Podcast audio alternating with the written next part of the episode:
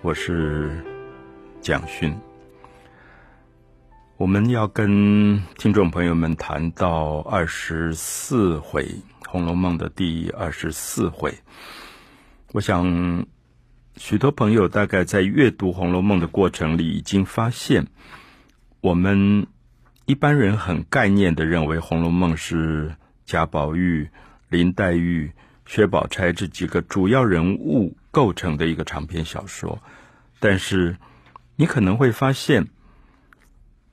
其实，许许多多看起来很卑微、重要性并没有那么高、出场次数没有那么多的一些小人物，可能反而在《红楼梦》里占据了非常重要的角色。例如说，我自己很喜欢第二十四回里有一个年轻人叫做贾云，啊，这个“云”是草字头。一个子曰诗云的云啊，草字头一个子曰诗云的云，贾云。我想大家都知道，贾府、宁国府、荣国府是大贵族，人口众多。那么在这样的公爵府当中，当然并不是每一个年轻人都像贾宝玉，十四岁养尊处优，一出门。大概就有一大堆的车夫、马夫、佣人跟在旁边啊，常常那个阵仗是多到十几个人的。因为我们就看到《红楼梦》第二十四回有一个年轻人，十八岁，叫做贾云，父亲很早死掉了，所以就等于是一个单亲的妈妈带着他长大。他也姓贾，他也是这个公爵府里的一个子孙。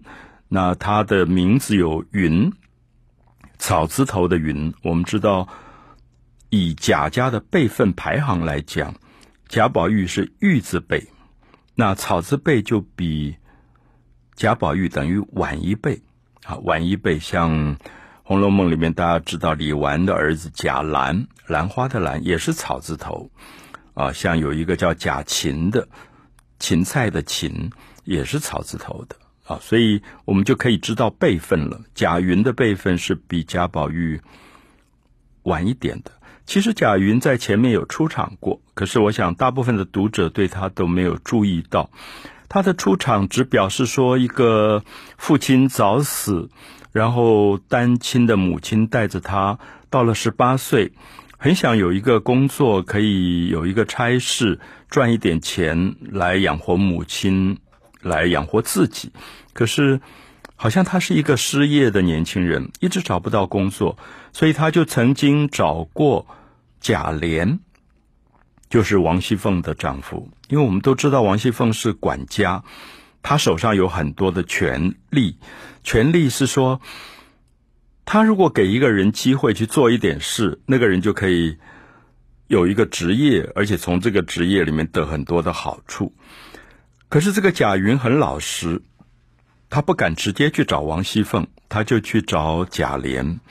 那贾琏也想帮他啊。有一次就说有一个什么样的工作，也许可以拨给贾云做。可是我们知道贾琏是非常怕老婆的，他非常怕王熙凤，所以王熙凤常常很强势的说：“我另外有一个人要做这个工作，就不给他。”所以贾云有一点走错了一个路线，就他一直希望经过贾琏这条路线得到一个好的工作，能够赚一点钱，结果一直失败，一直失败。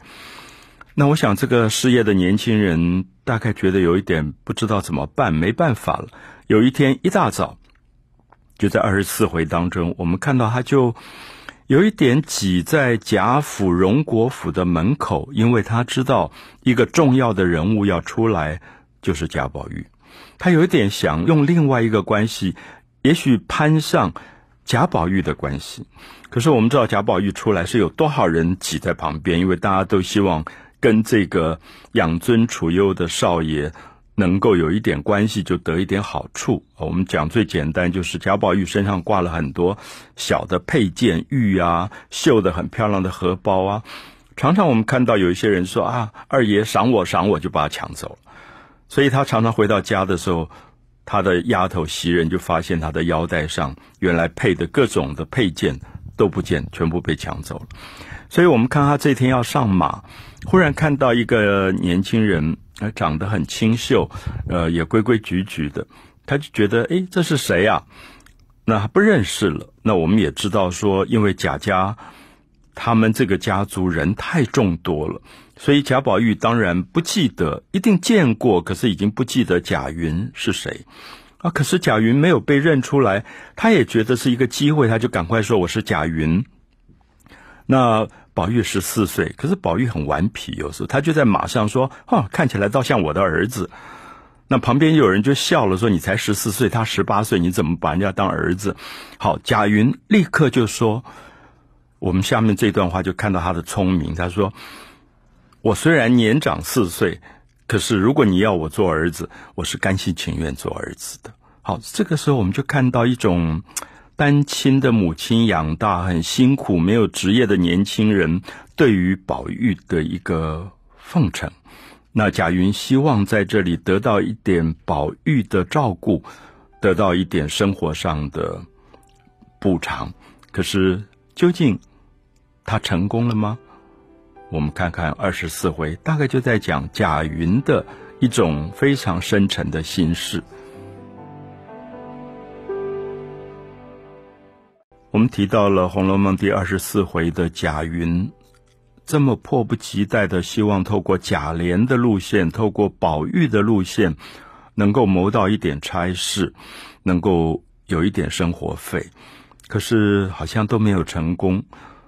我们看他父亲早死，所以他也在宝玉的面前说：“我父亲死了以后都没有人照顾我，所以如果你真的要做我的父亲，我就认你做干爹了。”那宝玉满口答应说：“好，没事就来我那边坐坐，来找我。”可是是我们知道贾宝玉身边有多少人在围绕在他身边，他讲完一个话就忘了，所以我觉得这一段看到有一种心酸，就是贾云觉得：“哎呀，好不容易见到了宝二爷贾宝玉。”那贾宝玉也竟然好像答应收他做干儿子，可以照顾他。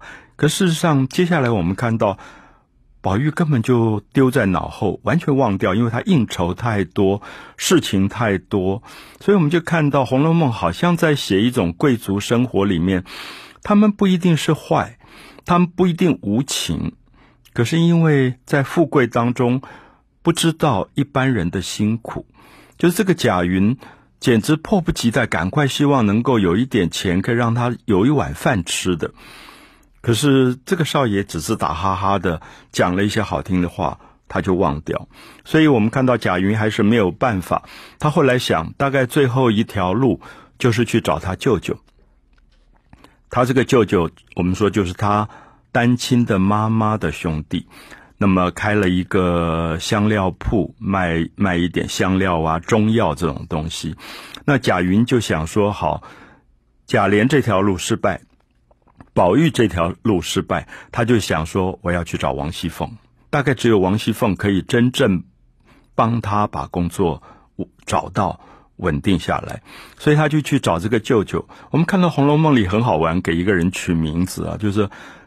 他的舅舅姓卜，卜卦的卜，然后名字叫世人，世界的世，仁慈的人。如果大家把它连在一起念，你就会发现他不是人。好，《红楼梦》里很少这样嘲讽一个人。等一下你就知道为什么他要把这个舅舅写作不是人。就是这个贾云去看舅舅，跟他说：“哎呀，我希望能够赊欠，因为我没有钱，赊欠一点贵重的冰片麝香，就是女人用的补品跟香料。那这个都蛮贵的。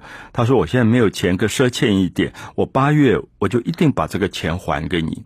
好，结果舅舅就跟他讲了一大堆，说你长了这么大也不去赚钱，就想从舅舅这边得点好处，非常难听的话都讲出来了。”好，这个时候我们看到贾云很可怜，贾云没有什么辩驳，可是贾云最后讲的话其实让我们很心酸。他就说：“我爸爸死的时候我还太小，我听我妈妈说，那个时候我们家里还有一亩地的田产，还有几间房子，都是舅舅在帮忙处理的。可是丧事办完，田也不见了，房子也不见了。”好，我们听到这句话，我们就知道为什么这个舅舅名字叫不是人？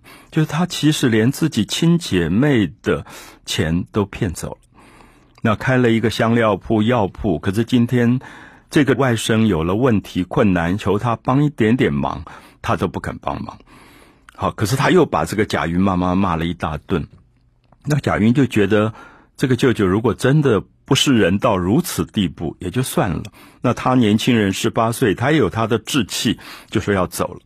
这个时候，舅舅他又有一点不好意思，毕竟是亲戚，而且是很亲的亲戚。这个舅舅说：“啊，先吃，坐下来吃个晚饭再走吧。”好，这时候我们就听到厨房里这个舅妈，那舅妈更不亲了，所以舅妈说：“你别糊涂了，我刚还借钱给你买了半斤的面来下面吃，你现在把外甥留下来，我拿什么东西给他吃啊？”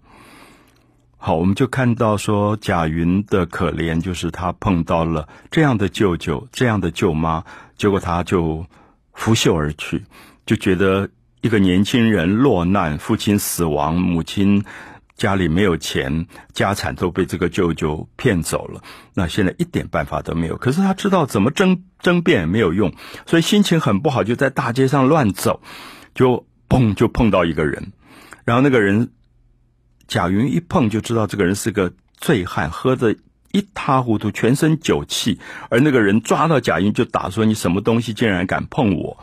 就他一看，这个人就是当地地方上很有名的一个书里叫剥皮，用我们今天的语言来讲，就是无赖流氓，就专门放高利贷，专门在赌场里面抽红的，就是地方的一个小黑道的一个小混混。那。我们读到这里，我第一次读的时候，我觉得这个贾云真倒霉，怎么会所有倒霉的事都被他碰到了？碰到那么坏的舅舅，那么坏的舅妈，心情这么不好，在街上乱走的时候，又碰到这样一个流氓，那这个流氓抓着他就要揍他，那接下来不晓得会不会鼻青脸肿，被痛打一顿？可是《红楼梦》好有趣，《红楼梦》忽然让你感觉到说，这个人叫醉金刚。因为每天都喝的大醉，姓倪啊，人一个人字边一个儿子的儿，二排行第二，倪二。那贾云认得他，说：“倪二是我啊，你别打。”结果倪二一看，哦，原来是你，哎呀，不好意思，我刚刚没有看到。然后我们一直以为贾云倒霉透顶，连这个时候心情这么坏，碰到一个这样的无赖流氓，接下来一定要把他整死了，大概要痛揍他一顿。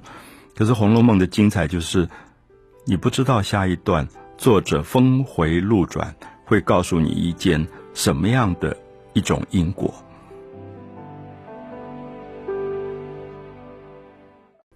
我们在读《红楼梦》的第二十四回，也介绍了这一回当中出场非常让大家同情的一个年轻人，十八岁，从小父亲死掉。啊，单亲的妈妈把他带大，那他的舅舅卜是人，开药店的，开中药铺、香药店，那他想去求舅舅帮忙一下，借一点珍贵的冰片麝香，让他去呃给王熙凤，然后去谋一个差事。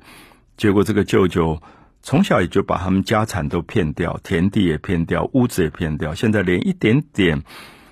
帮他外甥的这种慈悲都没有，所以贾云就在街上心情很坏，乱逛，就被一个醉汉倪二撞到了。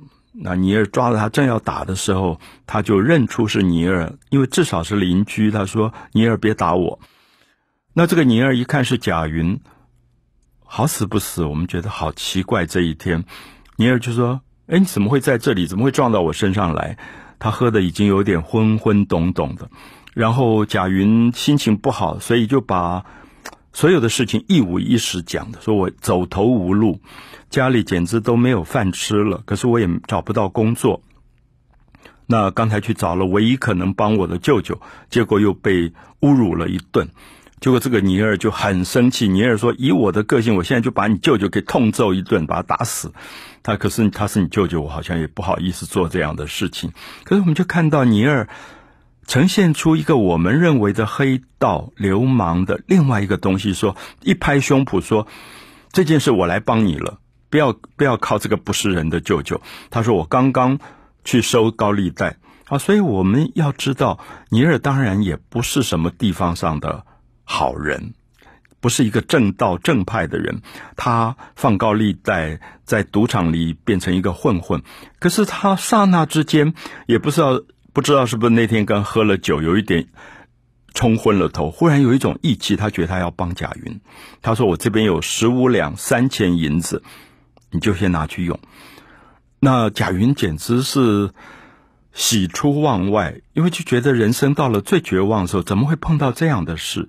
所以《红楼梦》的好看就是峰回路转，它永远让你觉得人生有希望的时候，下面可能是悲惨的事；你人生到了最绝望的时候，你觉得一切都走投无路，可是忽然会有一条路出来。那这个尼尔就把十五两三钱银子交给贾云，那贾云还说：“啊，我知道你平常是靠这个放利息，所以我们来写一个契约吧。我借了你多少钱，然后什么时候我一定加倍奉还，利钱多少。”好，我还是要说，尼尔这天大概真的喝酒喝昏头了。说你如果讲要签契约，要给我利息，我就不给你了。就说这个钱就是帮你的，一毛利息都不要。所以我觉得多读几次《红楼梦》会有一种感动，就这个作者认为人没有绝对的好，没有绝对的坏，就是在书里面这个醉金刚尼尔根本就是一个流氓，就是他一向是那种赌场混混，然后呃也欺负穷人放高利贷，可是不知道为什么这一天他就这么义气的帮了贾云，那贾云就用十五两三钱的银子去买了冰片麝香。然后有一天一大早，他就等在荣国府门口等王熙凤。好，所以他们在求职业谋差事。我不晓得，我觉得今天如果有很多失业年轻人，大家可以读一下二十四回，知道怎么找工作。他就等在那边。我们知道王熙凤出来是多少人要挤过去，因为大家都要找工作。然后他就很懂事。那王熙凤看到他，当然知道这个十八岁年轻人是来干嘛的，所以脚步都不停就往前走。他就奉承王熙凤说：“哇，这个，呃，婶婶你做事做得太好了，把家管得这么好，你也要小心自己的身体，不要把身体弄坏。”好，我们看到王熙凤是一个强人，忽然听到了柔软的话，就停下来了，就觉得哎，这个长得不错的十八岁的年轻人，嘴巴还这么甜，说你怎么会跟我讲这些话？他说我就是听母亲说。你因为管家太累了，身体不好，那我想这个季节应该要补一补，所以我们有一个朋友到云南去做官，刚好他的铺子就呃把东西送给我了，里面有冰片麝香，那这是很贵的一种香料跟补品，那我想别人也不配用，只有你可以用这个东西。好，王熙凤一听简直是高兴的不得了。所以王熙凤立刻跟他说：“好，有一个种花的工作，你就去领钱吧。”所以他当天他就去领了二百两银子，五十两拿去种花，十五两还给尼尔。你可以看到他剩下还很多。这里面就在透露，也许一个失业的年轻人，在这样一个社会的辛酸的夹缝当中，连亲舅舅都不理他的时候，他如何自谋生路？所以我一直觉得。我很希望年轻人读《红楼梦》，因为我觉得年轻人《红楼梦》里看到人情冷暖，看到人情世故，但是也学到很多的东西。如何在自己生命的挫折、坎坷、绝望的时候，懂得走出一条路来？这个贾云后来真的就谋到这个很好的差事，就是帮大观园种花草。嗯，所以这里面是有很多油水的。我刚才特别讲到，他当天就领到了二百两银子，他花在种花上只有五十两，一百五十两当中有十五两还给了尼尔，我们可以算得出来他自己有多少多少的利益可以留下来，改善他自己跟母亲的生活，也让他自己重新有了一个新的生命形态出来。